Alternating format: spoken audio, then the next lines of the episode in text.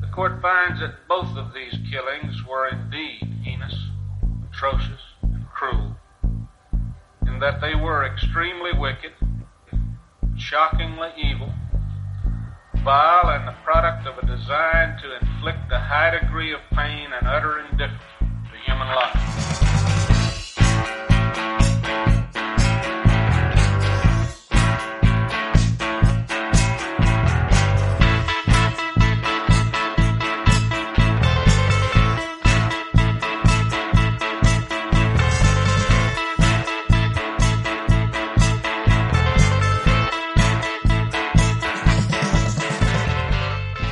Buenos días, buenas tardes, buenas noches, bienvenidos a una entrega muy especial de nuestro podcast Extremadamente Crueles. Hoy os ofreceremos la primera parte de nuestro especial de verano. Bienvenidos.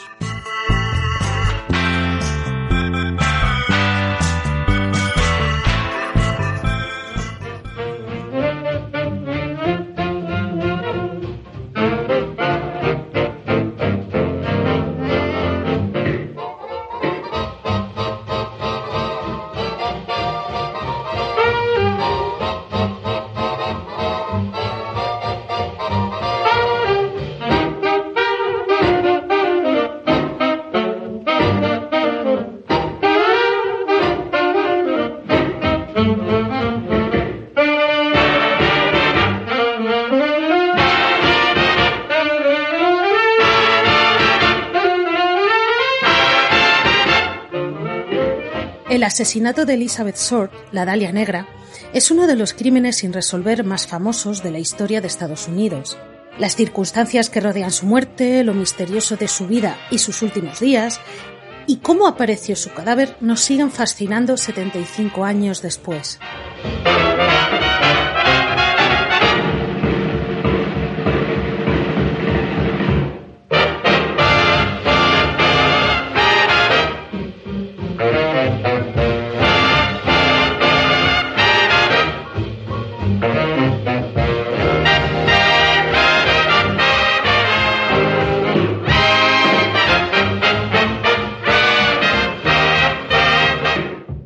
Chicas, ¿qué tal? Feliz verano. Hola, ¿qué tal, Gema? Hola, Bea. Muy feliz verano a vosotras también. Feliz infierno. Bueno, es verdad, feliz infierno. ¿Cómo va ese infierno? Pues Mal. va fatal y Mal. sobre todo viendo todo lo que está pasando, ¿verdad? Que está ardiendo media España. Esto es terrible. Como todos los años Ya. parece que, no sé. En fin, este no es el, el podcast para hablar de eso, pero alguien tendría que ponerse las pilas o no sé, algo habría que hacer porque esto es lo mismo todos los años y es terrible, la verdad. Pero bueno, nosotras hemos venido aquí no a hablar de nuestro libro, a hablar de nuestro especial de, De- verano, ¿verdad, Gemma? Ah, De, de varios libros. Sí, que llevo. Tú llevas no unos sé cuantos. cuántos llevo. Del mismo tema, pero varios libros. Ahí está. Estoy hasta el mismísimo moño. O sea, Pues cuéntanos qué te tiene hasta el mismísimo moño. no me, a ver, ella no, pobrecita mía, si es uno de mis favoritos. Es la Dalia Claro, Negra. Es verdad. Pero es pero, pero es que hay tanta, tanta, tanta, tanta información que es como. ah, esto es de Dorotés, Ah. Dorotea. O sea, Luego en la, en la sección de recomendaciones nos hablarás largo y tendido, ¿no? De todo el material, me imagino, ¿no? Que, que eh, sí, no, porque no sé yo hasta qué punto. Bueno, a ver, es que está todo en inglés. Volvemos a lo de siempre. Editoriales Sí. españolas, por favor, traducid cosas. Poneos las pilas, que este es un tema interesantísimo, es verdad. Aquí, Claro, hay un sí, montón sí, de gente a la que le molan los Sobre crímenes, todo ahora. Con todos los documentales que hay de Netflix y en, bueno, de todo, de todo, Sí, sí. en Movistar, lo de Crims y todas estas Todo, cosas. Jolín. Sí. pues sacar libros, mamones. Estamos aquí viviendo una edad dorada del true crime y también es el, está muy bien, estaría muy bien que las editoriales se, sí, sí, se pusiesen las pilas. Hicieron un poquito de caso, Sí. sí, al tema, pero bueno. Bueno, y cu- cuéntanos, Gema, ¿cómo, cómo empezó tu, tu fascinación aquí con la Dalia Negra? Cuéntanos. ¿En qué lugar? Pues la verdad surgió es el que flechazo? en qué lugar se enamoró de mí. Eh, pues la verdad es que no sé decirte así de Un primeras, no sé momento dónde- lo- concreto. momento concreta, eh, yo creo que fue pues al, al principio de internet cuando no me preguntes cómo descubrí la página esta de findadeath.com, que creo que sigue activa, de ah, Sí. sí, sí, sí, sí, bonita. hecho. Eh, sí, no, no, ve, no le deis nunca la foto de River Phoenix muerto. De nada. Ah, demasiado tarde. es. Sí. Criatura. Y, y, claro, pues es una página Find a Death, como su propio nombre indica, pues que te cuentan muertes de gente famosa Mm. y hay muchas veces tienen foto. Y además el tío es un friki y siempre hace fotos de los buzones de la gente famosa. Normalmente son, pues eso, mm, cantantes, actores de Hollywood, gente así del mundillo, pero yo creo que, que hablaban en, yo juraría que yo creo que vi la primera vez a la Dalia ahí. Y creo que de hecho, esto le va a gustar a María, la primera vez que se habló de ella y la primera vez que se publicaron las fotos sin censura fue en tu queridísimo Hollywood Babilonia. Ah, vale, vale, interesante ese dato, me gusta. Sí, señor. Porque las fotos en su momento se publicaron, pero claro, mm, pues la gente no estaba para ver, la, la gente pues tenía la sensibilidad un poquito bajita pues en los sí, años 40 eh, las cosas eran diferentes, sí. Y se trataron las fotos, ahora diríamos photoshopearon, pero bueno, en su momento pues se trataron las Hmm. fotos y no se veía nada. Y fue en los 70, si no me equivoco, cuando salió el libro de, de Kenneth Anger, el Hollywood Ujú. Babilonia, que por fin se publicaron las fotos Digamos sin censurar. Sin censurar, que son tremegundas. O sea, Pobrecita aunque hayan pasado 75 años, porque este año justo hace 75 años que, que se encontró el cadáver, eh, siguen dando, siguen dando yuyu. A ver, es, es, es brutal, es brutal como, como apareció. Sí. Pues yo te diría que, oye, pues cuéntanos un poco cómo vas a empezar, porque claro, tú misma lo has dicho, esto es muchísimo, muchísimo, muchísimo. ¿Cómo vas a empezar con esto? Vamos a empezar por el principio esta vez. Vamos a empezar un poquito por la vida. Vamos a quedarnos en cómo se encontró el cadáver. Vale. Vale, porque esta mujer... bastante gráfico. Claro, supongo que a todo el mundo le sonará un poquito por lo menos, pero uno de los motivos por los que eh, sigue siendo tan célebre a día de hoy, además de, bueno, por lo que nos contarás tú después, es lo que estabas comentando, ¿no? Que, que la, la forma o, digamos el estado en el que se encontró su cuerpo, pues fue realmente espeluznante. Sí, sí, sí, es atroz. Entonces, bueno, mm, por contar un poquito la vida de esta pobre, po- esta pobre chica, si es que era un, era súper jovencita. Eh, se llamaba Elizabeth Short, aunque la conocen como la Dalia Negra, después, después diremos por qué. Y bueno, ella nació el 29 de julio de 1924 en Boston, en Massachusetts, estado de Massachusetts. Es- era hija de Phoebe y Cleo Short, ¿vale? Y era la tercera de cinco hermanas, cinco, cinco niñas todo. Esto es, esto, como dice mi padre, cuando estamos todas en la cocina se va a caer el suelo de tanta raja. Bueno. Esto igual se puede cortar. Me gusta eso. El padre te- lo que tenía era un negocio de construcción de campos de minigolf. Anda. Curioso. ¿Ah, sí? Sí. Uy, qué divertido. Sí, el señor, pues, mm, sus labores era ha- hacer campitos de minigolf. Pero que pachó en guay. 1929, Mm, que la bolsa hizo crack y vino la Gran Depresión. Total, que el negocio de los campos de golf, pues se fue al carajo, básicamente.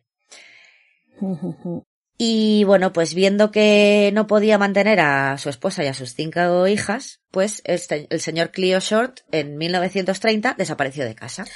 Ah, qué interesante. Se encontró su coche en el puente de Charlestown y se supuso que pues el hombre lo que había hecho había sido básicamente tirarse al río Charles. Se había suicidado.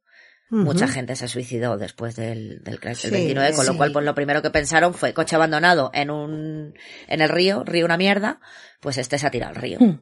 Ya, ya, ya. Total, que Sí, es lo más lógico claro, pensar, ¿no? Total, que la pobre mujer, la señora Phoebe, pues se quedó sola, con cinco niñas que alimentar, y bueno, pues se tuvieron que mudar a un pequeño apartamento en Medford, que era un suburbio de Boston, ¿vale? Hasta ahí, bueno, iba a decir todo normal, ¿no? Padre suicidado, pero bueno. Elizabeth era una Sí, niña... pero en la época, Sí, sí. a ver, después de lo del crack, mm, pasó. Hmm. Entonces, bueno, Elizabeth era una niña normal, ¿vale? Mm, Era muy mona, según decía todo el mundo. Unos ojos así muy azules, el pelo bastante oscuro, tal, muy blanquita ella, un poco Blancanieves. Y bueno, pues una niña normal le gustaba mucho ir al cine, soñaba con ser estrella de Hollywood, pues como mm, la mayoría de niñas de la, y niños de la época, ¿no? Y bueno, pues quedar con sus amigas, o sea, la chica normal, no nada, Sí, sí, sí. nada extraño, ¿vale? Eh, lo único que tenía así un poco tal, que andaba un poco pocha de los pulmones. Tenía asma y, y bronquitis. Y de hecho a los 15 años la tuvieron que, que operar de los pulmones y todo. Mm. Entonces, Pobre. por eso, lo que hacía su madre era, porque en Boston, pues, los inviernos mm, hace un frío que se caga la perra, pues lo que hacía era que la mandaba a casa de unos amigos que tenían en, en Miami, en Florida, que ahí el tiempo pues era más, más Ah, estable y tal, más, más Bueno, calentito. Claro, un clima cálido que le iba mucho mejor. Claro, entonces no era tan duro para, para el asma que sufría Elizabeth. Beth, como la, bueno, en casa le llamaban Betty, pero a ella le gustaba que le llamaran Beth. Entonces, yo hablaré así aleatoriamente de Beth, de Elizabeth, de Betty, bueno. Total, que 1942. Phoebe, la señora madre, Phoebe Short, recibe una carta. Adivinad de quién. Ah, Del padre. que- el del río, que no se había, no estaba muerto. Efectivamente, que Anda estaba de parranda. Nada más ¡Qué y nada cabrón! menos Perdón. que Cleo Short. Que el señor lo que hizo fue, dijo, pues me mudo a Vallejo, California, y rehago mi vida pues sin tener que mantener a una esposa y cinco churumbelas, básicamente. ¡Qué tío! ¡Qué fuerte! Eh, de todos modos, mm, 12 años después, Sí, ¿para eso qué? te iba a decir yo. También te digo. tío. O sea, O sea- has fingido tu, tu suicidio, mm, te has mm, ido a por tabaco, has desaparecido, ¿para qué vuelves ahora otra vez? O sea, no, no lo entiendo. Efectivamente. Entonces, bueno, a Phoebe evidentemente le sentó como un tiro, normal. Vamos a ver, A ver. era un mamonazo. Pero ¿qué pasa? Que a Elizabeth, pues, los ojos le hicieron un poco chiribitas, ¿no? Porque es lo que hemos dicho. Ay, quiero ser estrella de cine, no sé qué. Entonces, claro, mi Mm. padre está en California. Eso Sí. está cerquita de Hollywood. Bueno, California es muy grande, Sí, pero bueno, sí. ya... Sí, sí, ella veía el camino ya de baldosas amarillas. Sí, Ujú. Claro, dices, pues que mira, podía aprovechar la situación. me mudo a. California con el Papa, aunque llevo sin verle desde que básicamente tenía seis años.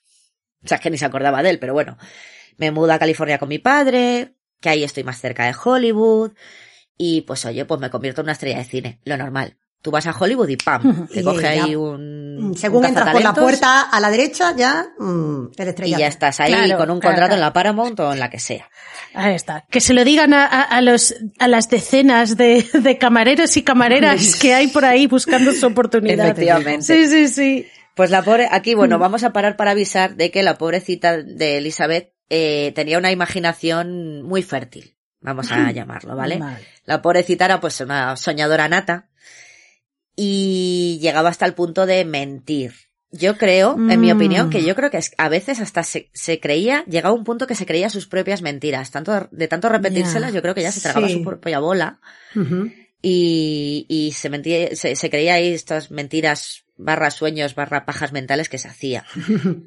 No sé si consciente o inconscientemente, pero ya llegaba al punto de, de ser un poco mentirosa compulsiva a veces. ¿vale? Ya. Mm. Entonces, bueno, total, que con 18 años, diciembre del 42, pues Elizabeth deja el instituto y se presenta en casa de su padre en Vallejo, California. Vale, hemos dicho que no lo veía desde que tenía 6 años. Cleo Short, que era el padre del año, como ya hemos visto, padre y esposo del año desde, bueno, desde 1930 hasta ahora, Una maravilla. eh, pues lo que quería no era, o sea, de ilusión por ver a su hija que llevaba 12 años sin ver, pues Más bien Pues poca, tampoco. o nula. Pues tampoco. Lo que quería era una chacha. Que le limpiase la casa, que le hiciese la comida. Tener la casa limpita para que cuando él llegase de trabajar, pues, pues pa- para qué sirve una mujer, sí. para limpiar, ¿no? Y, y me, yo me pregunto, ¿y para qué, se ha puesto, para qué se ha puesto en contacto con su familia? Mm, O es sea, una de esas que mejor déjales. dudas existenciales No sé, que nunca entenderé, pero bueno. caso es que- Remordimientos, mm, sí, esperaba a lo mejor, Sí. estaba mal, quería algo, es que, bueno, no sé, sí, sí. 12 años después y, No y luego aparte de lógica. eso, vale, oye, remordimientos, oye, mira, chavales, que estoy vivo. Mm. Pero luego te dice, oye, pues que tu hija mediana se quiere ir a vivir contigo. Venga, va. Llevas 12 años sin verla. Ya, es que es Desgraciado. muy- la has abandonado. Sí. A ella y a las otras Sí, sí, cuatro. y luego la quieres para lo Es que la quieres. Y luego, efectivamente- violenta y desagradable y que, claro, que solamente se entiende si realmente él quería, mm, pues eso, tener a una, No, no, una, Una criada. chica de la limpieza. Sí, sí. Mm. Alguien que le hiciera todo y oye, pues mira. mm. Mm. En Entonces, fin. claro, esto fue en diciembre del 42. En enero del 43, la echó de casa directamente. ¡Hala! Jope. Vamos, visto y no visto. O sea, un mes. Pero hay un, Un mes, mes. le echó. Un mes. ¿Por qué? Ah. Pues según él, es que le gustaban demasiado los chicos y era una vaga. Mm. Frase del padre.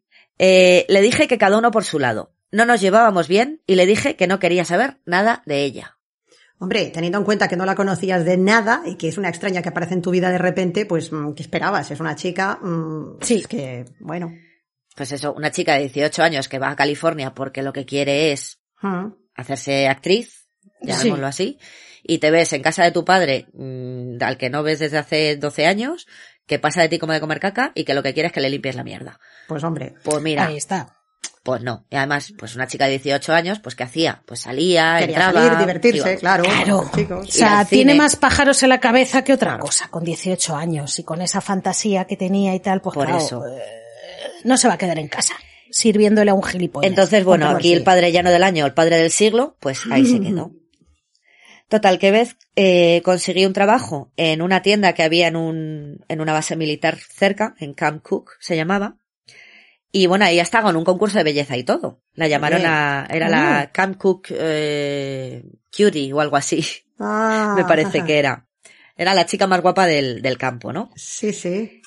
Y estuvo trabajando allí hasta mediados de 1943, cuando se volvió a mudar esta vez a Santa Bárbara. ¿Vale? Ya se iba a ir yendo un poquito más cerca de Hollywood. Pero ya en Santa Bárbara duró poco, porque la detuvieron por ser menor de edad y la pillaron bebiendo en una Mm. fiesta Ah, con unos amiga. chicos y tal. Claro, allí la mayoría de edad es son los 21. Entonces, ¿qué hicieron? La devolvieron de vuelta a Boston con su madre. Mm, pues nada. Claro, cuando volvió el mal tiempo a Boston, cuando volvió el invierno, su madre otra vez para Florida, que la envía. O sea, la pobre daba, daba más vueltas, parecía un pinball, ahí una bola de pinball, la pobre. Estaba recorriendo De el Boston país a Florida de costa a y- costa, sí, sí. sí, sí. Y tiro porque me toca. Entonces, a ver, allí en Florida, Elizabeth, a ver, hemos dicho que estamos en diciembre del 42, en plena Segunda Mm. Guerra Mundial. Con lo cual, Sí. los chavalines escaseaban porque se iban a la guerra y los que estaban, pues estaban enrolados. Alístate en la marina Mm. o, o en lo que sea, en las Sí. Fuerzas Armadas, pero bueno. Entonces, pues Elizabeth, quieras que no, pues le gustaba, tenía cierta tendencia a que le gustara a los chicos con uniforme. Vale. Pues ahí en Florida conoció a un piloto del ejército que se llamaba Matt Gordon, con el que, vamos a ponerlo con muchas comillas, supuestamente empezó una relación sentimental. Volvemos a lo mismo. Según ella. Mm, Según ella.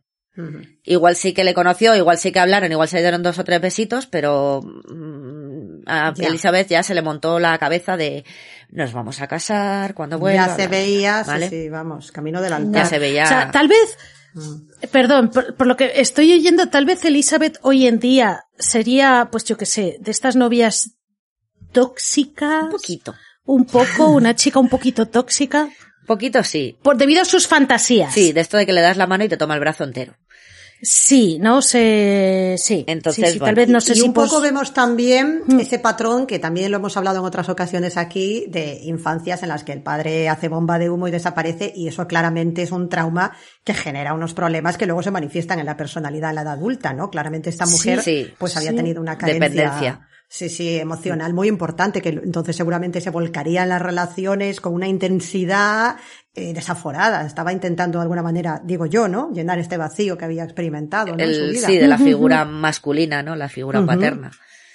¿Quién sabe? Y encima con uniforme. ¿Para Claro. qué queremos más? Entonces, bueno, aquí el Matt Gordon este, pues, ¿qué pasa? Que le mandaron al frente. Normal. Eh, en este caso le mandaron a la India. Y bueno, sí que es verdad que se carteaban, porque cuando se encontró, pues eso, los documentos que tenía Elizabeth en, en- en, pues eso, las pertenencias de Elizabeth, sí que tenía cartas de distintos chicos con los que se carteaba y con una, con un lacito rojo muy mono. Y sí que se carteaban. Pero en ninguna de esas cartas se vio ninguna petición de matrimonio, ¿vale? Pero bueno, supuestamente Matt Gordon le pidió matrimonio a Elizabeth mientras estaba en el frente. Todo esto por carta. porque tuvo un accidente de avión en la India, entonces mientras se recuperaba, pues supuestamente le dijo que cuando volviese a casa se casaban. Y ahí a tener churumbeles y la casita con perrito y vaya. Y ya, y ya estaba todo ya así. Ya, pues tan mala suerte tuvo que cuando le estaban le iban a evacuar a Estados Unidos porque él estaba en la India, ¿no? Eh, recuperándose del accidente, pues cuando el avión que se lo llevaba de vuelta a casa se estrelló. No. El 10 de agosto del 45. Oh, Pobre hombre. por ya, Vaya, Así que adiós Gordon y adiós matrimonio. pobrecillo. vaya. Ahora que volví a Pop. casa. Perspectiva de. Entonces, eh, claro, aquí ya tenemos la primera fantasía mentira de Elizabeth, ¿vale?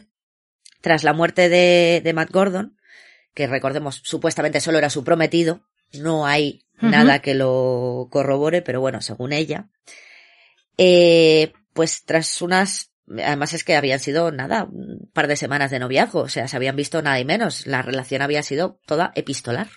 Sí, sí. Pues Beth lo que contaba era que era viuda de guerra, o sea que sí que se habían casado. Madre mía, se saltó varios capítulos ya. Joder. No, no, Pero eh, bueno. Espérate, espérate. Esta chica. Soy viuda porque se me ha matado en un accidente de avión ahí cuando estaba en el frente. Pero estábamos casados Ay, y de viuda, hecho había tenido un bebé con él, Bueno. pero el bebé Pero- había nacido muerto y o Joder. se había muerto de pequeñito, de muy pequeñito. O había nacido muerto o se le había muerto al poco de nacer. Según el día. Ya.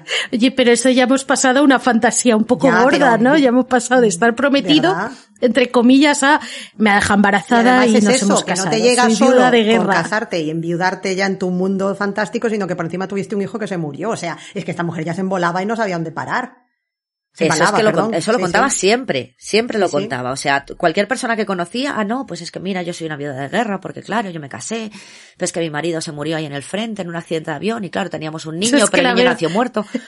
Pero que siempre. En la administración, yo la veo en la administración, en plan, mi pensión, que soy viuda de guerra. pues fíjate Ya, que eso no lo hacía. Que da igual. Claro, porque eso no lo podía Claro, porque demostrar. era, había que presentar Claro, los papeles. Efectivamente, es que de Ah, hecho, claro, dices, qué necesidad, Elizabeth.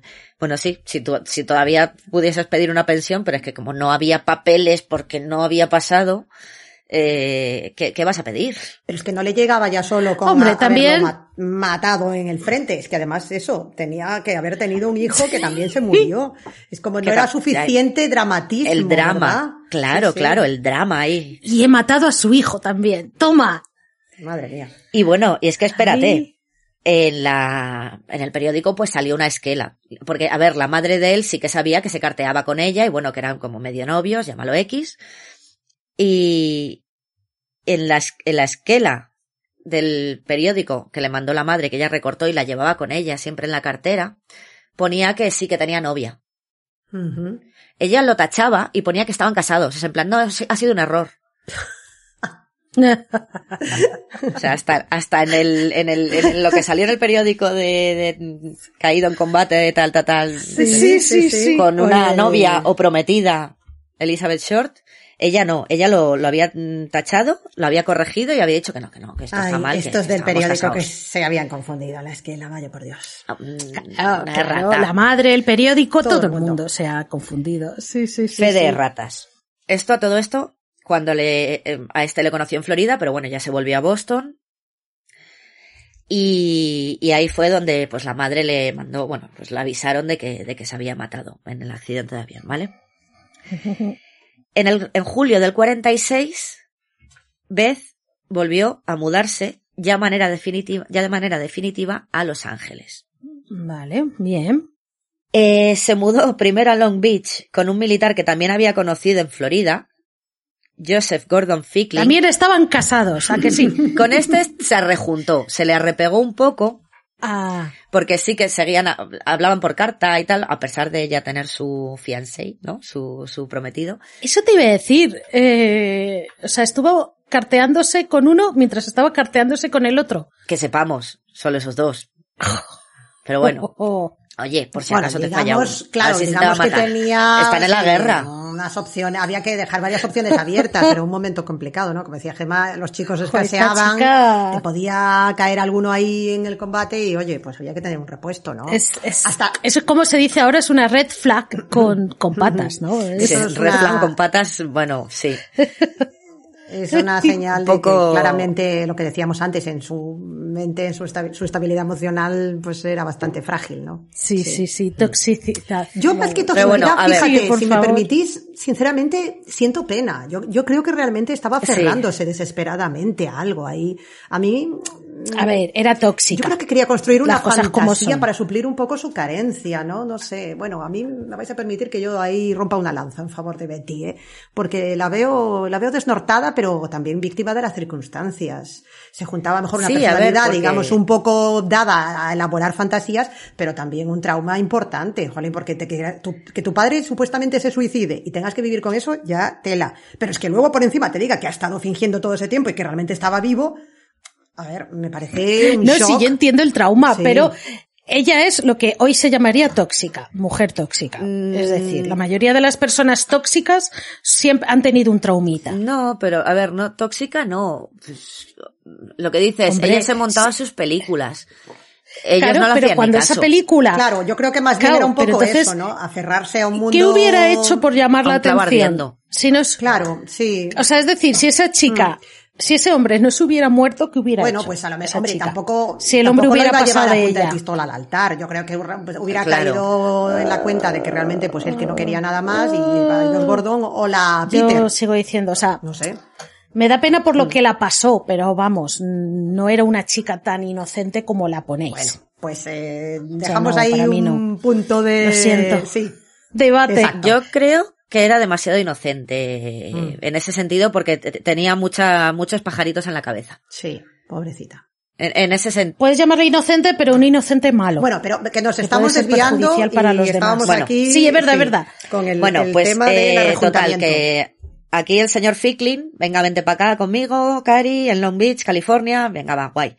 Total, que ella se va para allá, imaginándose que si yo te digo, vente conmigo, te invito a mi casa, pues no la mandó a vivir a un hotel que estaba a varios kilómetros de la base aérea en la que estaba él destinado. Oh. Entonces, básicamente lo que quería aquí el señor Ficklin era meterla en caliente cuando a él le diese la gana. Tenía la churri ahí. Eso te iba a decir. ¿No, tendría una mujer por ahí o algo? No sabemos, pero bueno, el caso es que Beth ahí lo hizo bien, le mandó al carajo y se, se, marchó directamente a Los Ángeles sí, sí, sí, sí, sí, porque es que eso suena que tenía una mujer. esto no era lo que habíamos hablado y yo no voy a estar aquí de, sí, sí, de segundo plato. Sí, no, o que no, aunque no tuviese una mujer, pero bueno, que tampoco la quería en plan novia. Sí, que no era para nada de lo que, no era lo que, no molestara, o sea, vamos, sí, sí. Claro. Y de hecho, pues bueno, mmm, ella lo que quería era empezar como una nueva vida en Los Ángeles, ¿no? O sea, vale, como, o bien encontrar un marido, es que yo, yo creo que siempre estaba rebotando entre el encontrar un marido, casarte, tener hijos, que era lo que se esperaba de ti en la época. Lo más tradicional y conservador. O, sí. O si estoy en Hollywood y como siempre me han dicho que soy tan guapa y tal porque he ganado concursos de belleza, oye, me ve una gente y me hace una superestrella de Hollywood, pues ¿quién te dice a ti que no me voy a casar con Clark Gable? Por ejemplo. Ya, ya, ya, ya, ya. O sea, estaba dividida, ¿no? Entre el ser famosa y lo que es la gente le había metido en la cabeza de lo que debía ser una mujer. Entonces, por eso te digo que yo creo que era muy mm. fantasiosa y muy, muy infantil en ese sentido, que era como o lo uno o lo otro. Sí, pivotaba entre esas dos posibilidades. Siempre. Sí. Y lo que le pasaba era que, pues, las chicas que no tenía un chavo. Mm, Iba siempre, pues eso, de invitada a los sitios. Pues oye, es que este me invita a su casa, que luego realmente no. Me voy a un hotel. Entonces, claro. Ahí en Los Ángeles dijo, pues paso de los hombres, aquí voy a ir en plan glamour, ¿vale? Y cambió ahí totalmente de aspecto. Ya se, se maquillaba con un maquillaje ahí rollo cadáver, pálido, pálido, pálido, muy blanco, que con el pelo negro le destacaba muchísimo, ¿no? Los labios rojos, así parecía una geisha, vaya y casi siempre vestía de negro. Mm. Como muy, muy fan fatal ella. Interesante. Tenía un look así como muy, sí, sí. Sí, entonces claro, ahí es cuando cuentan la leyenda, ¿no? Que fue en ese momento cuando sus, conocidos empezaron a llamarla la Dalia Negra, porque había una película que se había estrenado ese mismo año, en 1946, que se llamaba La Dalia Azul. Una película de cine, de cine negro que sale a la, la, la, y Verónica Lake. Entonces, pues, con el juego de la Dalia Azul, pues allá la empezaron a llamar la Dalia Negra. Eso es lo que cuenta la leyenda. Luego hay otras, hay otras versiones. Eh, lo diré, hipótesis, sí, que, que dicen que fue la, la, prensa la que la empezó a llamar así, porque, pues eso, cuando empezaron a preguntarle a la gente le decían que siempre vestía de negro. Pero bueno, lo que sí que es seguro es que viene del título de esta película de, de la Dalia sí. Azul, ¿vale? Sí, sí, sí. ¿Qué pasa? Que, como hemos dicho, no tenía donde caerse muerta, porque, a ver, ella no venía de familia de pasta. Hemos dicho que el padre abandonó a la madre, mm. se tuvieron que ir a vivir mmm, seis personas a un apartamentillo de dos habitaciones, mm. eh, y estaba en Los Ángeles con una mano delante y otra detrás. Ya. Entonces, ella en Los Ángeles empezó a, un poco a dar tumbos. No tenía un trabajo conocido. O sea, sí, picaba de aquí y de allá, ¿no? Pequeños trabajos, pero pues eso, de corta duración siempre, como camarera. Mm. Eh, tampoco tenía un hogar donde vivir. Se quedaba en casa de gente que conocía o compartía piso con otras chicas. Bueno, ya ni piso, compartía habitación con otras chicas. Rollo de un dólar la semana Claro, porque... la verdad que estaba en una situación muy precaria, sí. Ajá. Hmm. Ya. Y pues eso, mm, piso de esto con chicas que estaban en situaciones parecidas a las suyas, pues bueno.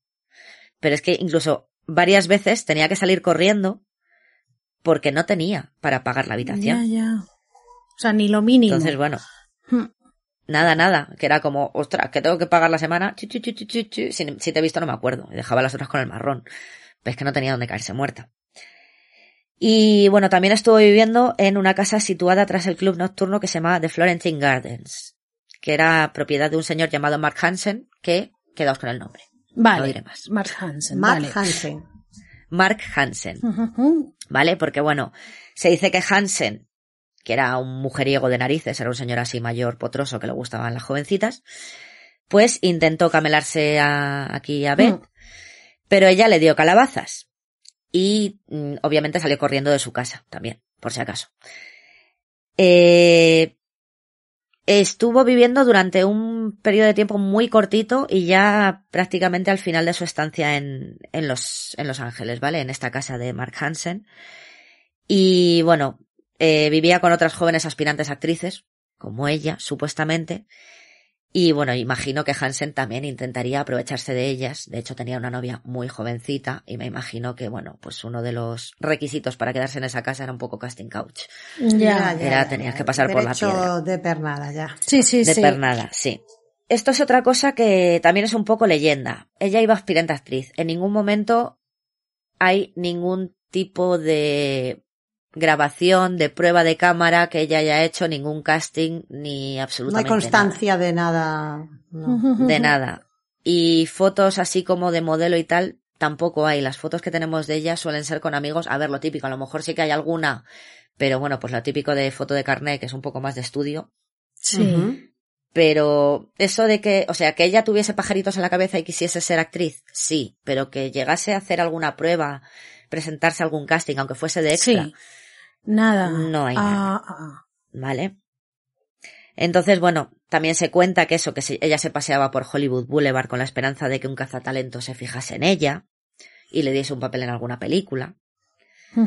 Que hombre, en algu- alguna vez pasó. Sí, Pero hombre, ella, no, era, no era tan pues descabellado, ¿no? Pues sí, a lo mejor, Mm. yo qué sé, claro. Pero a ella, pues no, a ella no le pasó. Y entonces es, es eso, no se sabe a ciencia cierta si, si realmente eh, ella lo hacía o era esta imaginación desbordante que tenía de no, es que voy a hablar con un productor, porque luego sí, te contaba la milonga de, oye, es que hoy voy a Ay, cenar es que he ido a no sé con dónde. un señor claro. importante de Sí. tal, de tal productora, ¿no? Sí, sí, sí. Pero lo que hemos dicho, no hay ningún tipo de archivo, ni pruebas de pantalla, ni nada de, de Elizabeth Short en, en Hollywood, ¿vale? Hombre, si después de tantos años no han salido es que no había, porque precisamente eh, vende. Estas cosas seguro que hubieran vendido en la época y venden claro. ahora. Exacto. Alguien la habría encontrado. Si hubiese alguna prueba de cámara o alguna fotografía o alguna constancia de algo, Ahí a estas está. alturas habría salido a la luz. Sí, sí. Y con lo mediático que fue el crimen, ya en la época, Sí, sí, sí, claro, Claro. tú imagínate. hubiese salido, vamos, ya en el 46, Ujú. en el 47, perdón. Otra de estas grandes incógnitas, porque es que, es que es lo que decimos, la vida de Elizabeth, eh, hasta, o sea, mientras estaba en Boston, bien. Sí, porque este, pues tenemos la- las historias de la madre, gente que la conoció, etcétera.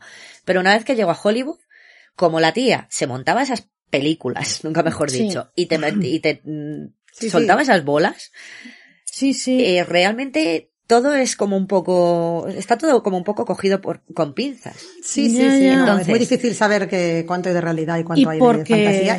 Y, y sí. ujú. Y porque no había nadie fijo en su vida, ¿no? O sea, es decir, to- Claro, no, todo no, el mundo iba era temporal, amigos, amigas, todo era temporal para ella, ¿no? Claro, Mm. claro, claro. No, no, no tenía nada. Y de hecho tenía, una de sus hermanas eh, se casó y se fue a vivir a California, pero no tuvo, no tuvo contacto con ella. Mm. Que dices, es bueno, a unas curioso, malas ¿eh? tienes a tu Sí. hermana allí, ¿no? Te vas a vivir Claro. con ella no incluso. estaba, no estaba en Los Ángeles como ella, estaba en, no me recuerdo dónde era.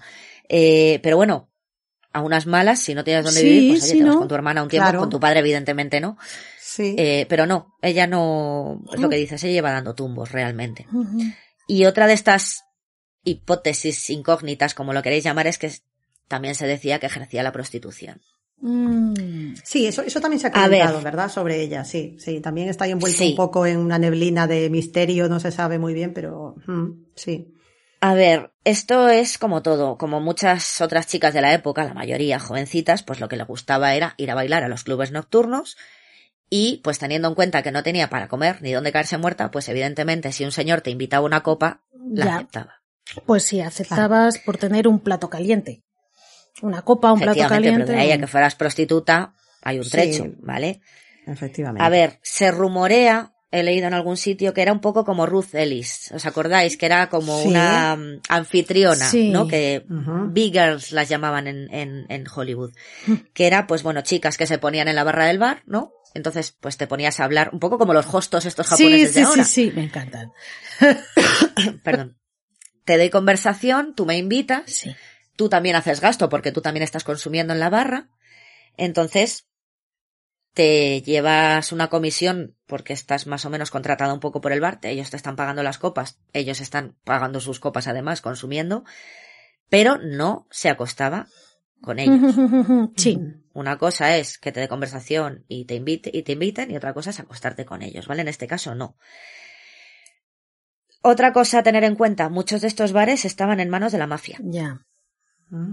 ¿Vale? En Los, en Los Ángeles tenemos, eh, en, en esa época tenemos a Baxi Siegel y a Mickey Cohen principalmente. Y a Dragna, pero bueno. Vamos a ir quedándonos. Yo voy soltando nombres. ¿Vale? Para más Yo lo voy dejando caer. sí, sí. Sí. Entonces es lo que hemos dicho, lo que decía Bea. mm, como no tenía un chavo, se dejaba invitar pues, para tener un plato caliente, simplemente. Claro, Oye, pobrecita. guapa, ¿qué tal? Sí, sí, sí. venga, que te invito a comer. Vale, guay. Y le dabas conversación, comías, te llenabas el estómago. Y el otro tenía una chica Y bonita luego- que presumir. De la que presumir. Claro. Que llegase a acostarse con ellos o no, no lo puedo decir. No se sabe. Claro. Nunca lo sabremos. Pero más que, o sea, más que prostitución por el, por- por- como trabajo. Claro, no ¿vale? hablamos de ejercer la prostitución, sino de buscarte la vida como podías, básicamente. Efectivamente. Entonces, era eso, se dejaba invitar a comer o a copas. Eh, como decía su padre, flirteaba, le gustaba mucho flirtear con los hombres. Puntos especiales si llevaban uniforme. Pero es eso. O sea, mi opinión personal, una cosa es tontear un poco, dejarte invitar y otra cosa es ya ejercer la prostitución. Sí. O sea, para mí, mm, para mí no era prostituta. Pero bueno, eso ya que cada uno piense lo que quiera. Y bueno, llegamos ya a los últimos días, porque luego realmente esta última vez que estuvo en Los Ángeles, que fue, se fue en el 46, eh, estuvo seis meses, ¿vale? Sí. Entonces, llegamos al 8 de diciembre de 1946, ¿vale? Beth abandonó Los Ángeles como si huyese de algo o de alguien. Oh. ¿De qué? No lo sabemos. A una amiga, bueno, amiga, chica con la que compartía habitación, Sí, la compañera de piso, sí. con la que se, de- pues con la última que se, que estaba, cuando cogió las cosas ahí corriendo, le dijo que iba a ver a su hermana en, en Berkeley, era donde estaba la hermana, al norte de. California, ¿vale? Pero realmente lo que hizo, en vez de irse a, a Berkeley, se fue a San Diego, se fue para el sur. Ah, Y a la hermana no la contactó. Y mira que, por ejemplo, siempre escribía a la madre, casi todas las semanas escribía a la madre, pero a la hermana en ningún momento se puso en Sí, contacto sí, con sí, ella para decirle, oye, que, que voy a verte a ti ahí con tu marido y tal. Nada, no. nada. O sea que No dijo ¿Podría nada. ser que dio una información falsa para perder el rastro? Efectivamente. Mm. Pero no sabemos de qué ni de quién Oh, huía. oh. A ver, estaba huyendo constantemente por lo que dices, por acreedores, por rollo de mm, estaba viviendo en este piso, me largo Sí. sin pagar. Pero una cosa es que seas una amorosa y otra a lo mejor que te veas en peligro, claro. Sí, a lo mejor. Claro, para que digas que me voy al norte y te vayas al sur, total que cogió un autobús y se fue a San Diego, ¿vale? En San Diego no conocía a nadie. No es que me digas me voy a San Diego porque conozco a, como la otra vez se fue a Long Beach o se fue a Vallejo con el padre, no. Se fue a San Diego porque sí.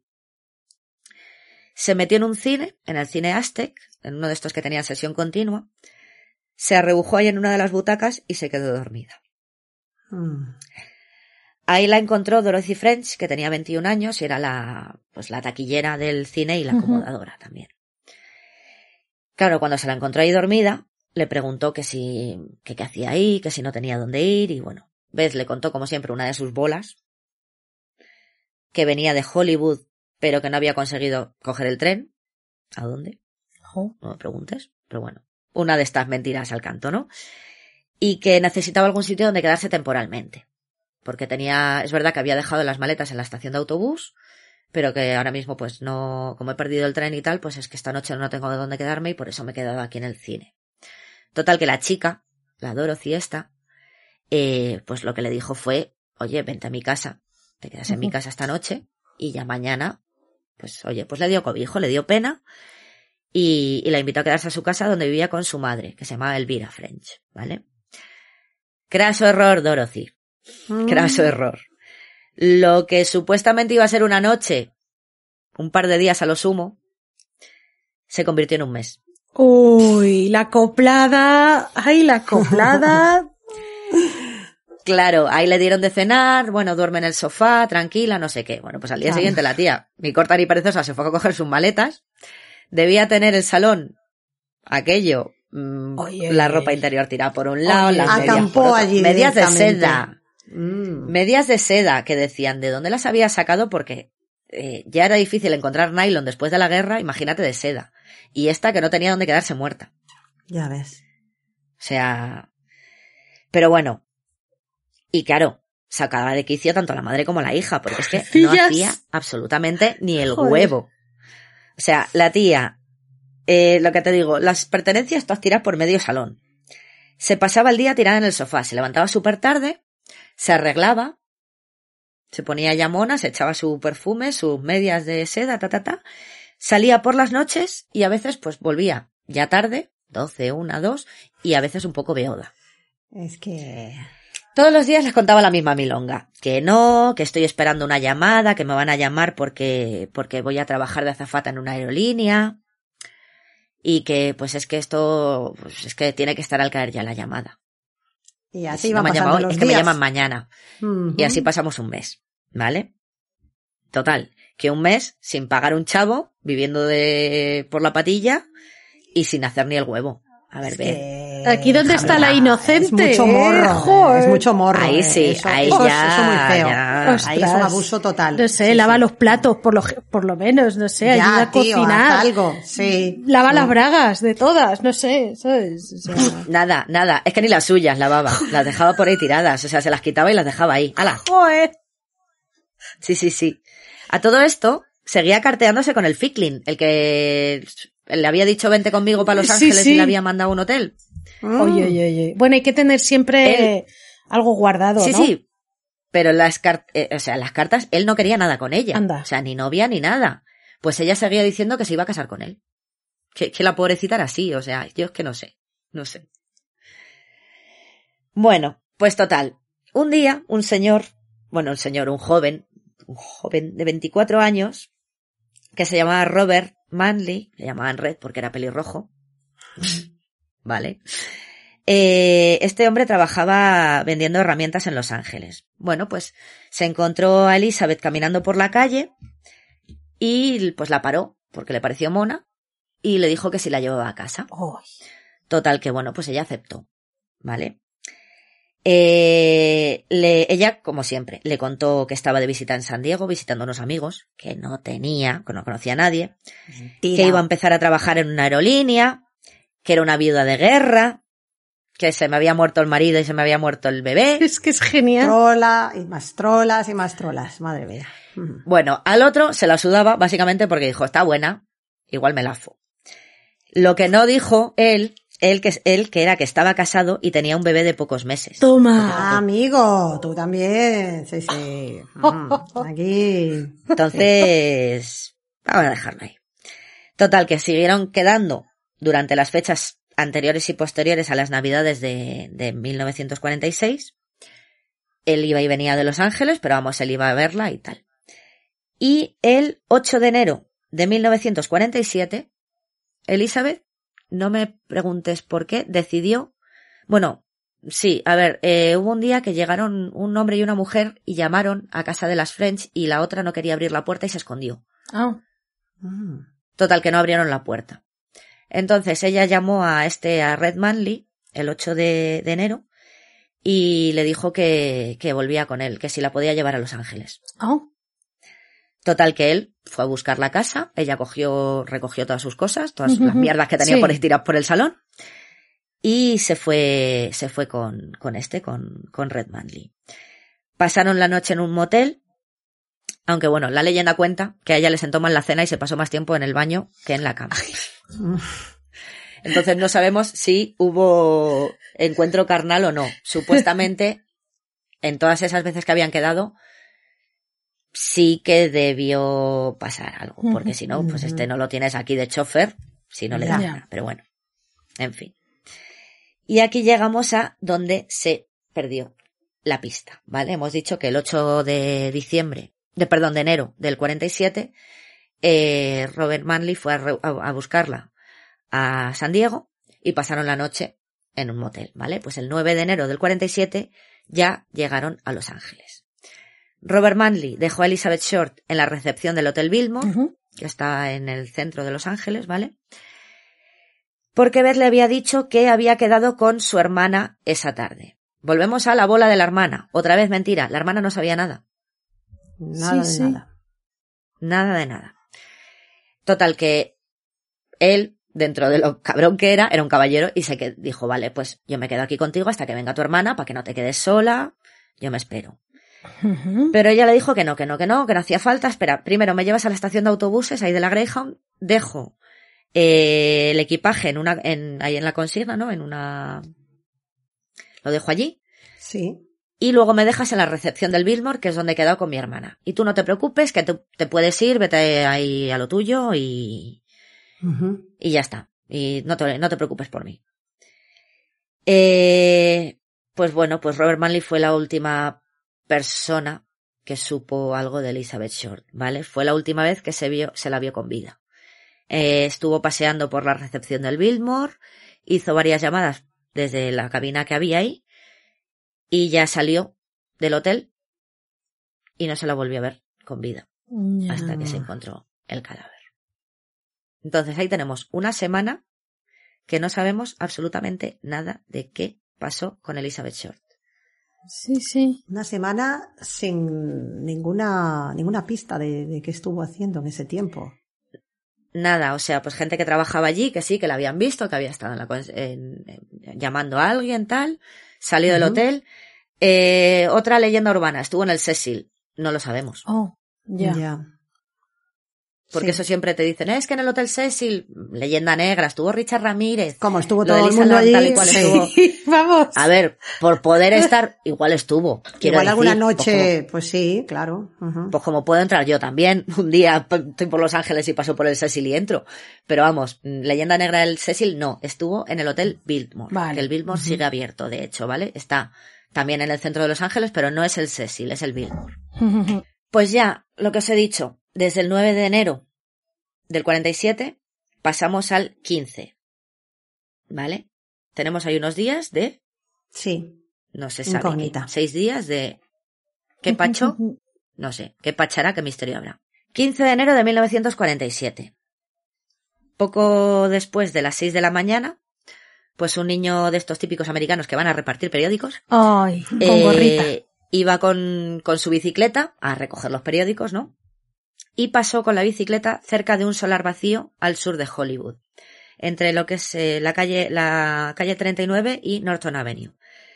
En esa sección se llamaba Leimer Park, en Los Ángeles, Mm. no sé si se sigue llamando así. El chico pues frenó un poco porque oyó un coche, vio que había ahí en, en el, en el solar este, porque se estaban construyendo casas, pero bueno, hubo un boom, pero con lo de la guerra se paró un poco, entonces había muchos solares vacíos. Pues vio un coche, un sedán negro antiguo, seguro, decía que bueno, que era, probablemente era de la marca Ford, pero bueno, no lo sabemos. No vio quién iba al volante, porque todavía estaba amaneciendo y, y todavía no era de noche. Pero se fijó que se metía el coche en el solar con los faros apagados.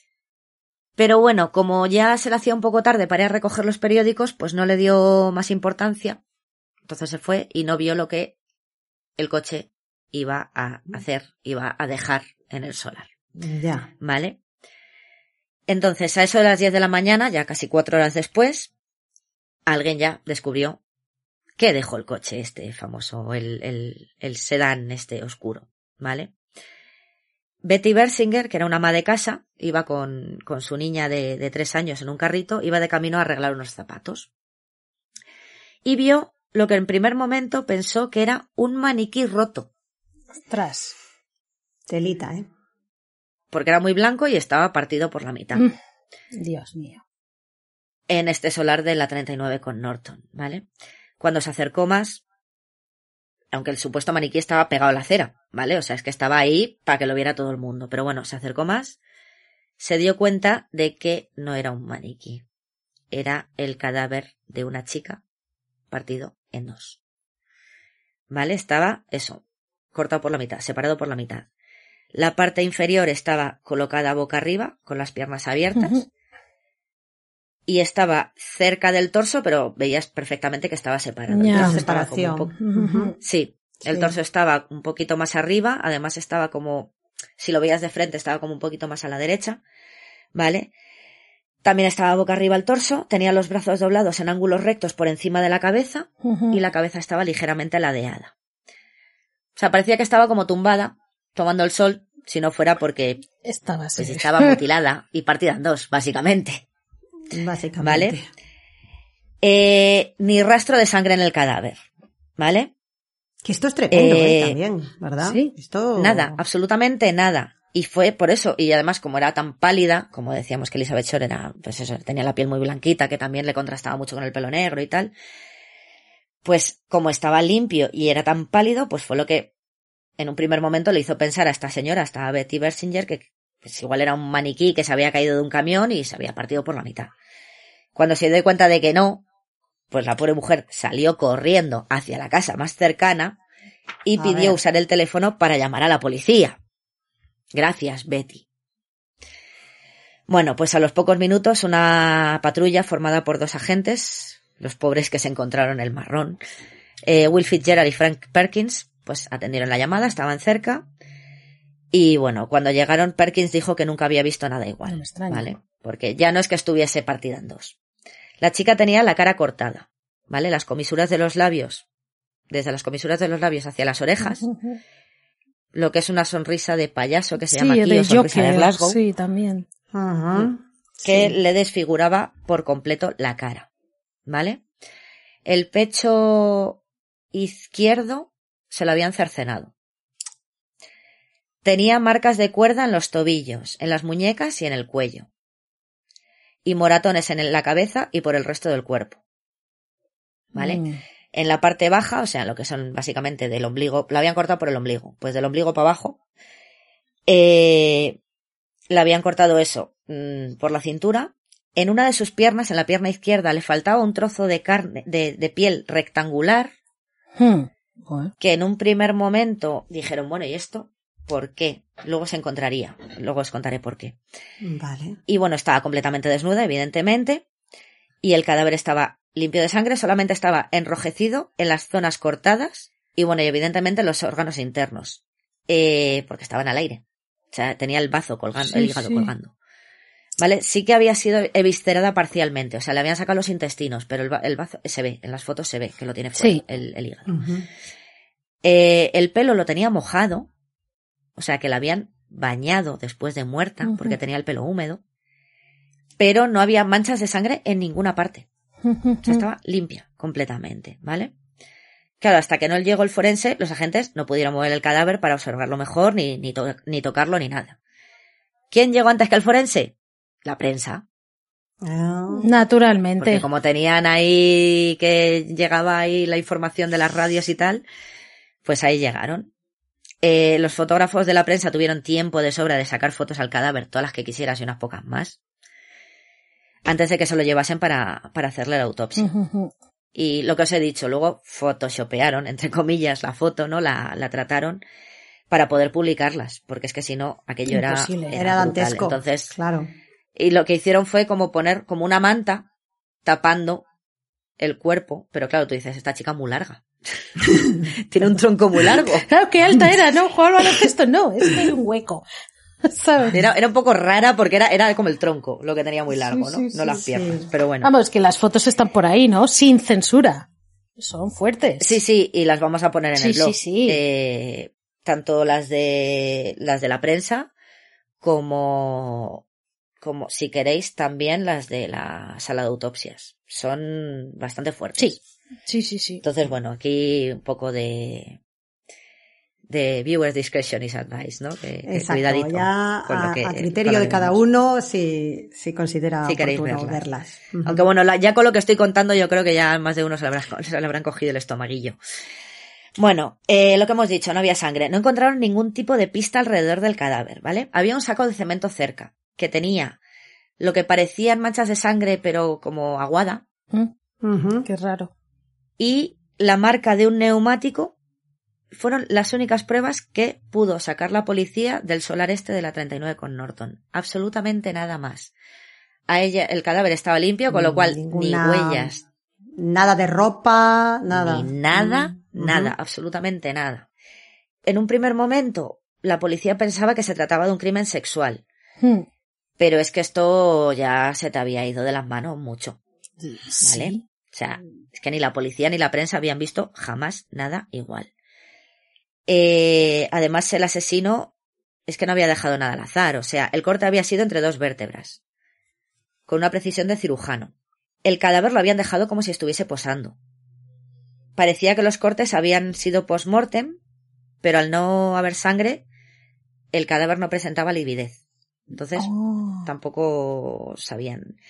En un primer momento pensaron en el estrangulamiento porque tenía marcas de cuerda en el cuello y luego vi que luego, una vez que la habían estrangulado, fue cuando la cortaron por la mitad y la colgaron boca abajo para desangrarla como si fuera un, como si fuera un animal, como si fuera un cerdito en la matanza.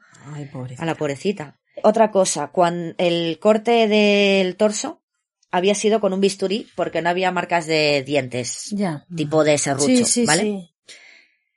Eh, el golpe en la cabeza sugería que había sufrido una paliza, pero como no había sangre, pues hasta que no se le hiciera la autopsia, estamos igual. No sabemos qué fue lo que la mató, ¿vale?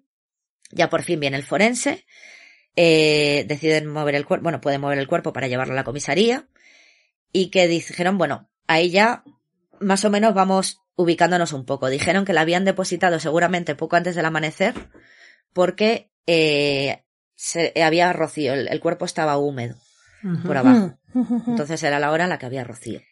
Parecía que el torso primero lo colocaron boca abajo y después boca arriba para hacerla posar, ¿vale? Vale. Y el forense estimó, sin haber hecho autopsia ni nada, o sea, aquí a ojo de buen cubero, que debía llegar alrededor de 10 horas muerta. También sugirió que la muerte pudo estar causada por el golpe en la cabeza y por los cortes en la cara. Mm. Y, igual que Cleo Short era el padre del año, este señor era el forense del año, porque acertó de pleno a ojo. O sea, esto viendo el cadáver ahí dijo, esto es esto y esto, y el señor, ole, sus huevos acertó. Joder, eso, eso es persona con experiencia, que sabe lo que hace. Ya te digo, best forense ever. Sí, sí, sí. Bueno, encontraron cerdas de cepillo en el cuerpo, porque obviamente, pues lo que hemos dicho, lo habían lavado. Y también en el pelo, que lo habían lavado también post-mortem. Curioso, eh, estaba rojizo. Ella que se caracterizaba por llevar el pelo negro, muy oscuro y Mm, tal, Negro. Se había teñido con henna. Oh, Seguramente para... Un intento de pasar desapercibida, sí. Mm. Efectivamente. Pero bueno, y aquí ya dices, bueno, dentro de todo lo horrible que es, eh, lo único bueno, entre muchas comillas, que se puede sacar de todo esto es que la mayor parte de las heridas y las mutilaciones se hicieron post-mortem. Ya. Vale. Vale. Menos mal. En palabras del forense, este es el peor crimen contra una mujer que he visto en mi vida. Eh, bueno, ya por fin se llevan el cadáver, a todo esto sin identificar, a la morgue. Jane Doe número uno. Dentro de lo malo malo pudieron sacar las huellas dactilares así de aquella manera y lo mandaron vía protofax, no me acuerdo cómo se llamaba, telealgo, pero era esto, era, un protofax, ¿vale? En los años 40. sí. Entonces se lo mandaron al FBI en Washington y menos mal, ¿os acordáis que con 19 años la detuvieron por beber siendo menor? Estaba registrada. Ah, mira. Entonces pudieron identificarla como Elizabeth Short. Mm, fíjate. Mira, algo positivo que se saca de eso. Sí, algo positivo y algo negativo. ¿Por qué? Porque la prensa se enteró. ¿Y qué hicieron dos grandísimos hijos de su madre periodista? Ir a ver a la familia, que sí. Pues cuando se enteraron de la identidad, más o menos, llamaron a la madre a Boston. Les faltó tiempo. Oh, no, no, pero no para meterles por el culo que su hija se había muerto, no, no. Para que les contase detalles de la vida de la hija, los cabrones le dijeron que había ganado un concurso de belleza y que les contase un poco de su vida. No me digas Cuando ya se dieron por satisfechos, sí. Y cuando ya la mujer, ay, pues está emocionada, ay, qué bien, mi Betty que ha ganado un concurso de belleza, pues mira, pues es una chica que le gustaba mucho tal, no sé qué, no sé cuánto, bla, bla, bla, ta, ta, ta. La señora emocionada, y cuando ya se, cuando ya se dieron por satisfechos, le dijeron, mira que no, que es que Beth lo que ha pasado es que, ha, que ha aparecido muerta. bueno, aunque... Y es como, no sé de qué me extraña, si hoy en día también hacen lo mismo, o sea. Sí, sí, vamos. Eso lo llevan haciendo. Perdona. Sí, es súper cruel, pero es que. Es terrible. Cágate el orito. O sea, esa madre. Pobre. Y bueno, y espérate que lo de la madre también, luego más adelante ya veremos. Eh, bueno, 16 de enero, al día siguiente, se realiza la autopsia. Aparte de todo lo que hemos descrito ya, todas esas mutilaciones y tal, Beth tenía trozos de piel insertados en unos sitios dicen que en el recto, en otros sitios dicen que en la vagina. Uno de ellos era ese corte que os he dicho que habían recortado una pieza triangular rectangular de la pierna. Sí. Es que tenía el tatuaje de una rosa. Entonces igual. Pero luego dices, es que no tiene ningún sentido, porque si es para que no la identifiquen, no, pues te lo quedas. No se lo metes por, Ah, que, hay que, hay que le Cualquiera de los dos orificios. Le metieron el tatuaje. Sí. Ay. No tiene lógica, pero ay, Dios. Eh, lo que hemos dicho, el forense dictaminó que la muerte había sido el golpe en la cabeza porque Elizabeth había entrado en shock por la pérdida de sangre que le, que le produjeron los cortes en las comisuras de, la boca. Qué dolor. O sea, ese fue la única tortura, aparte de la paliza, pero bueno, los únicos cortes que fueron pre-mortem, por llamarlo de alguna manera, fueron los de la, lo que la desfiguró. que no sufrió los cortes de torso, ni de tatuaje, ni no, nada. No, eso, eso fue todo ya después de muerta. Pues o sea, pero menos mal. La cara Sí, sí, sí. ¿eh? horrible, horrible, pero bueno. Dentro de... Dentro de lo que cabe, el sufrimiento ella entró en shock porque perdió mucha sangre, tuvo que ser dolorosísimo, pero bueno, y ya le dieron una paliza y de los golpes en la cabeza, contusiones, ta, ta, ta, pum, eh, murió. Ah, bueno, no, miento, perdón. Eh, se me había olvidado otra cosa, tortura. Encontraron materia fecal en su estómago. La obligaron. ¡Ah! ¡Ah! ¿Qué dices? Vale. Dios mío. Eh, esas son las únicas torturas, las únicas, que sufrió mientras estaba viva. ¿Vale? Eh, aparte de los trozos de carne estas en el recto, en la vagina, no había ningún, no había pruebas de que hubiese sufrido ninguno, ningún abuso sexual. Y bueno, y este trozo de piel y de carne se introdujo post-mortem, ¿vale? Sí que le habían, había como laceraciones en, en la vulva, de que le habían estado dando golpes, pero bueno, todo post-mortem, ¿vale? Y estos dos datos, el tema del tatuaje insertado por sí. agujero A o B y lo de y lo de la materia fecal fueron los únicos que la prensa no supo. Mm. porque la policía se lo Ah. guardaba para que, como se veían venir ola de locos de yo he matado a esta Sí, chica, he sido yo, he sido yo, pues para, mm, dado caso, en el momento, en, Sí. en el momento en el que necesitasen confirmar o no, o no, pues si sabían ese detalle, sí que era el, el asesino, confeso, ¿no? Eh, bueno, la pobrecita Elizabeth Short la enterraron en el cementerio de Mountain View en Oakland, California. Ah, lo que os decía de la madre. Bueno, ya la madre, cuando se enteró, se fue para Los Ángeles, Sí. porque claro, alguien tenía que identificar el cadáver. Uf, qué mal rollo. ¿Por qué? Uf. Porque padre del año dijo que él no lo iba a identificar. Se negó en redondo. Pasó, pasó de todo. Y la pobre madre fue la que tuvo que ir a identificar el cadáver. Pues eso, que por mucho que le cosieran la boca y tal, Ya. el forense, Mm, pues, lo ves, pues lo ves, lo ves. estaba. Menudo cuadro, vaya pobrecita. por Dios, la madre. Hay foto, si queréis, o sea, esto lo pondremos en el blog porque en Instagram nos lo cerrarían. Hostia, Eh, ya pero ves. bueno. Eh, total, que bueno. La prensa, pues a tope, con la cope, mm, con este asesinato.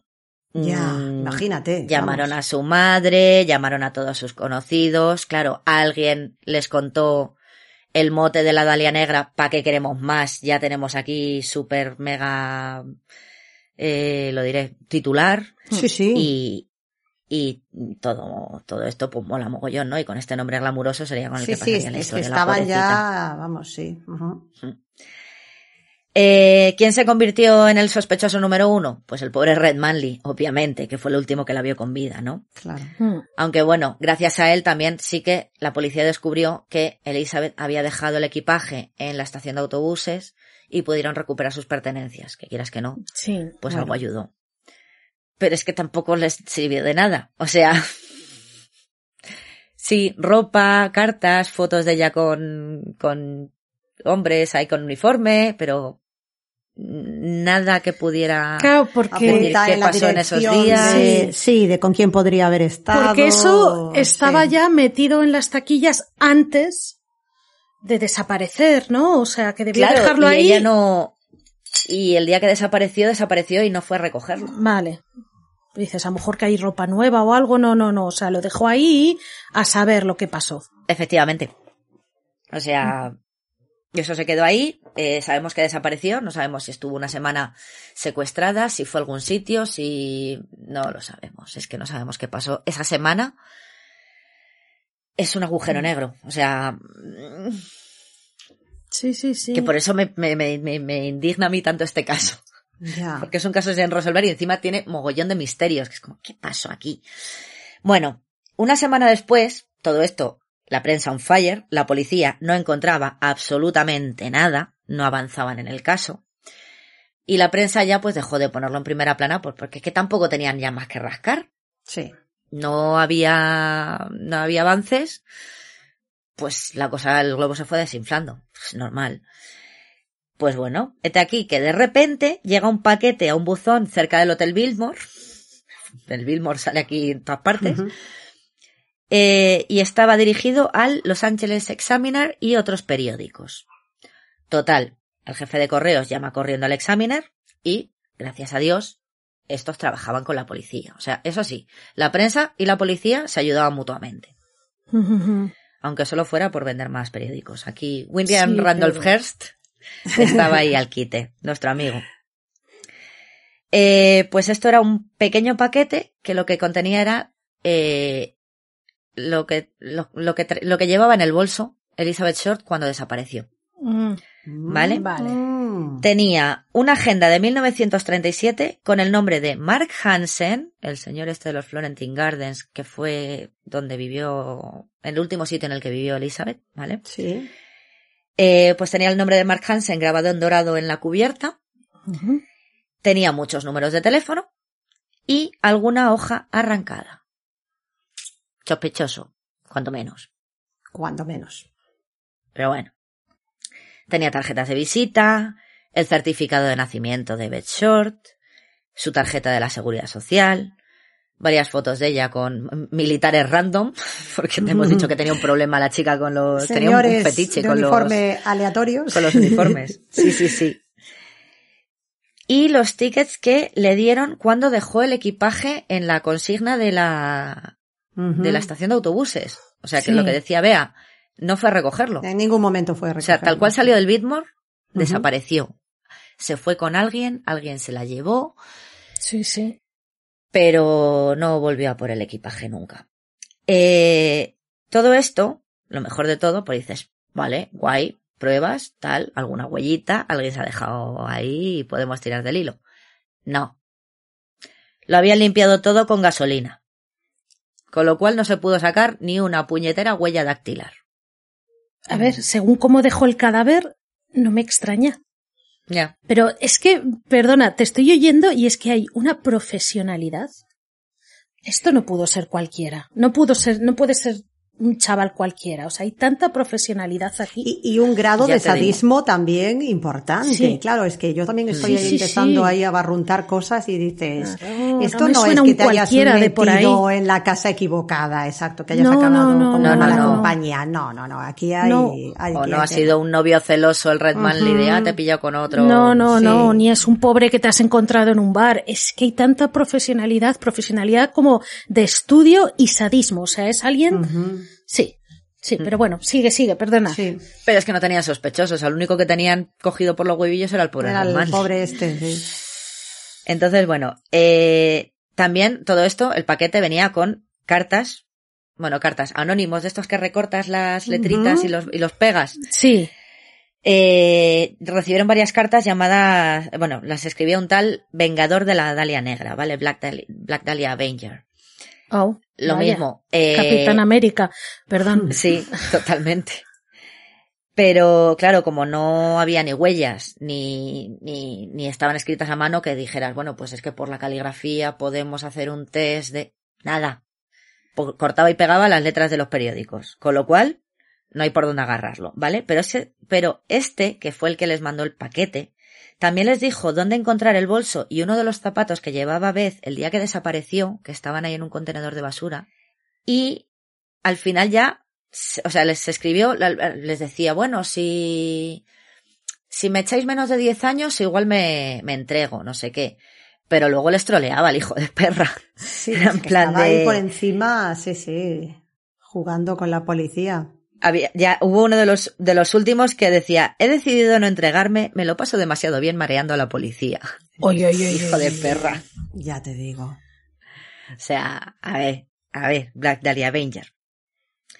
Total, que bueno, el caso este se mantuvo en los titulares durante casi un mes, pero es que ninguna de las pruebas llevaba a ningún sospechoso al que se pudiese detener más allá de, te digo, al pobre Robert Ujú. Red Manley, ¿vale? Eh, sí que alguno de ellos, que hablaremos más adelante de ellos, eh, podrían ser los culpables y podrían tener más pinta unos que otros.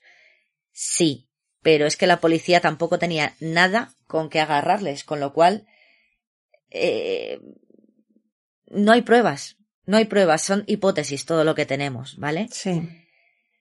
Entonces, eh, al misterio de, de la semana perdida esta, de Sí. qué hizo La semana ¿Dónde estuvo? de- ¿Con quién estuvo? Desde el 9 de enero que salió del Billmore hasta el 15 que se encontró su cadáver y que llevaba muerta 10 horas, con lo cual el 15, 14 de madrugada, si quieres, fue cuando murió, eh, se le suma el misterio de, de quién fue el asesino o quiénes fueron los asesinos, Ah, Claro. ¿vale? Y claro, esto lo vamos a dejar para uno mm, programa siguiente, porque si no esto yo creo que se va a hacer muy largo, porque es que muy largo. Y nos Porque dejas me he metido aquí. entre- Es que me he metido Chan, siete libros chan, entre pecho y espalda, ¿vale? Y hay sospechosos de todos los colores y de todos los sabores, ¿vale? Vamos. Dependiendo de la versión de cada autor, es uno u otro o maroto. Lo cierto es que es, eh, lo que se nos tiene que quedar claro es, nunca vamos a saber con exactitud qué fue lo que le pasó a Elizabeth Short durante esa semana Sí. y qué hizo o qué no hizo, pero bueno, para acabar torturada y asesinada de una forma tan brutal, Sí, Claro. sí, sí. ni por Ahí quién, está. Exacto. ¿vale? Voy a poner los dientes un poco largos. Ahí Venga. tengo sospechosos. Bueno, vamos a hablar de Red Manley, evidentemente, pobrecito. Eh, vamos a hablar de Mark Hansen, este señor que estaba en los, el, el de los Florentine Gardens que tenía ella la, la agenda. Agenda. Y bueno, tenemos varios sospechosos que son, que dices, "P- podría ser, aunque a mí hay cosas que no me cuadran. Y luego tenemos unas teorías locas, que Me yo, hay algunas que yo decía, locas. venga, venga, ya, o sea, Sí. eh, why not? O sea. Sí, de sí, verdad, Cosas ya de totalmente este descabelladas. Ujú. cogidas con los pe- por los pelos de una manera que yo decía, pero, Sí, pero, sí, pero, sí. pero, por favor. O sea, ¿Hay que- extraterrestres en algún momento? mira, yo lo que me faltaba, doy. Porque hay cosas locas, pero locas, locas. Jope, y me encanta eso. Alguna, a María hay una que le va a gustar mucho, yo creo. Uy. Pero, pero sí. Pero bueno, os, os dejo aquí con el, con el cliffhanger, porque es que esto si no va a ser muy largo ya. Es que, es que te digo, las teorías ya Dan para Vale, vale. episodio aparte. dan para episodio aparte Me y si encanta. no, nos vamos a tirar aquí cuatro horas y nos plan. No, no, y Nos vamos a explicadito bien, sí, sí, porque aquí, sí, sí, hay mucha plancha todavía, sí. Entonces, primero aquí ponemos un poquito la vida de la pobre Elizabeth, más o menos cuatro pinceladas, lo que sabemos, porque es lo que os he dicho, es que es un puñetero misterio. Todo ella. o sea, antes y después de morir. Sí, sí. O sea, sí, sí, sí. Y, y lo que dice Bea, eh, a ver, y lo que decían, precisión de cirujano, eh, tiene que ser alguien muy enfermo, porque una cosa es matarla Sí. y otra cosa es ya, Sí, recrearte en el- semejante nivel de tortura y de macabrismo. sí. efectivamente. O sea, además es eso, es la, la firma del asesino, como quien dice, ¿no? Claro. Pero es que no solo es el corte. Posando, es, es el posado, el dejar el, el, el cadáver como lo es, has claro. dejado. Sí, es las es- mutilaciones. que Y el quitar la sangre, o sea, a mí no se me ocurre, venga, pues voy a poner la boca abajo como un cerdo para quitarle la sangre y luego la baño, o sea, gasolina para borrar mis huellas. A ver, que hoy en día sí hay internet y te puedes enterar de lo que quieras, pero joder, Claro, en a mí aquella una- época, Una cosa que me llama mucho la atención es eh, estos ataques, lo que dices, eh, que parece que, la han- que, que muchos de los, los golpes, cortes, pues lo que dices, le habían cercenado un pezón, el pezón izquierdo, eh, le habían, tenía laceraciones en, en la vulva, sí, eh, los golpes en la cabeza, la habían atado, tal. Parecía que le había entrado como una especie de frenesí loco de voy a darle y voy a cortarla y voy a mutilarla. sí. Tienes ahí como un momento de rollo locura máxima animal, sí, pero luego tienes la sangre fría de cortarla entre dos vértebras, que no es, yo no sé cortar a una persona. Vamos a ver, a mí me das un serrucho y yo corto por donde caiga. Es Yo no eso. tengo la precisión de entre tal vértebra y tal vértebra que sé que se va a separar bien. Y aunque dos- sepas eso, tienes que tener experiencia. Estamos Claro. hablando a alguien con conocimientos de anatomía. Claro. Entonces luego la frialdad de partirla con una cosa, o sea, de una manera quirúrgica, que además lo que decían, Sí. bisturí, porque no tenía, no, tenía- no, no había sido un serrucho con dientes. ¿vale? Em, el tema de quitarle el, tro- el tatuaje para que no se la pudiese identificar, pero luego se lo metes por uno de sus Eso orificios. ca- casi parece algo como ritual. ¿verdad? Tiene un Sí. componente ahí un poco simbólico. Y luego extraño, el- no sé. el lavarla para que no tuviese ningún tipo de, de, de huella, el quitarle la sangre, el eviscerarla, el posar, el, el, el Sí. ponerla posando como si estuviese tumbada, como si fuese un maniquí, Con los brazos así en ángulo recto hacia arriba, como si estuviese, pues eso, dormida o algo. Sí, sí. Eh, me llama mucho la atención eso, que como que tienes, por un lado, un frenesí animal de "Ah, voy a hacerle Sí, y le sí, corto una teta y ta ta ta, Sí. y luego por otro, metódico, en plan de voy a limpiarla. Podría ni- ser. no va a haber ni una ¿Que huella. participó más de una persona? Claro, es que dices, a lo mejor es que una persona era perdió el control y la otra es la que se encargó de limpiar, digamos, impulsivo las pruebas, ¿no? Yo qué sé. Sí, sí, Eh, sí. o- Esa es una, esa, eh, hay una teoría que Es sí que- Vale, que- esa Claro, después de ver tantas series y tantas películas, dices lo típico de Dios mío, es que mi hermano, mi hijo, mi no sé qué ha perdido y venga, voy a mm, limpiar las huellas para que nadie le culpe. O, o yo un sé. rollo ya Doctor Jekyll y Mr. Hyde. De Sí, repente te vuelves loco y luego ves lo que has hecho y dices, Sí, sí, Mm. sí, sí, sí. Uh, alguien con disociación de personalidad también, es verdad. Sí. Sí. Oye, bueno, ya estamos nosotros aquí aventurando hipótesis. Vale, es que esto Ah, para la próxima vez. Nos Las dejas teorías, aquí las- con, con, con los Sí. dientes largos, sí, sí. es que es lo que hay. Es que por eso es, por eso es uno de mis, lo que digo siempre, es uno de mis casos favoritos porque, a ver, me encanta a mí Los Ángeles, los años 40. Tiene todos Ahí, los elementos que te gustan a ti, sí, sí. Pero luego, por otra parte, es uno de los que me tocan más el hígado porque, perdón, Elizabeth, que se te veía, eh, me tocan más la, la moral porque, porque es un puñetero caso sin resolver. 75 años. Uf, no aguanto la esos. policía no abre los expedientes. Dicen que se han perdido. Uh, Cuando ya tendrían que estar Desclasificados. en, pues, desclasificados. Hay teorías de todo tipo. Eh, hay gente que sigue escribiendo libros. Mm, hasta hace bien poco. O sea, yo creo que el último que me compré, bueno, lo tengo aquí. Eh, la edición, es una primera edición. Eh, vamos a ver, os lo digo ahora. 2017. Ya ves. Estamos hablando de hace cinco años. Y es otra teoría más diferente Sí. a todas las que hay de antes.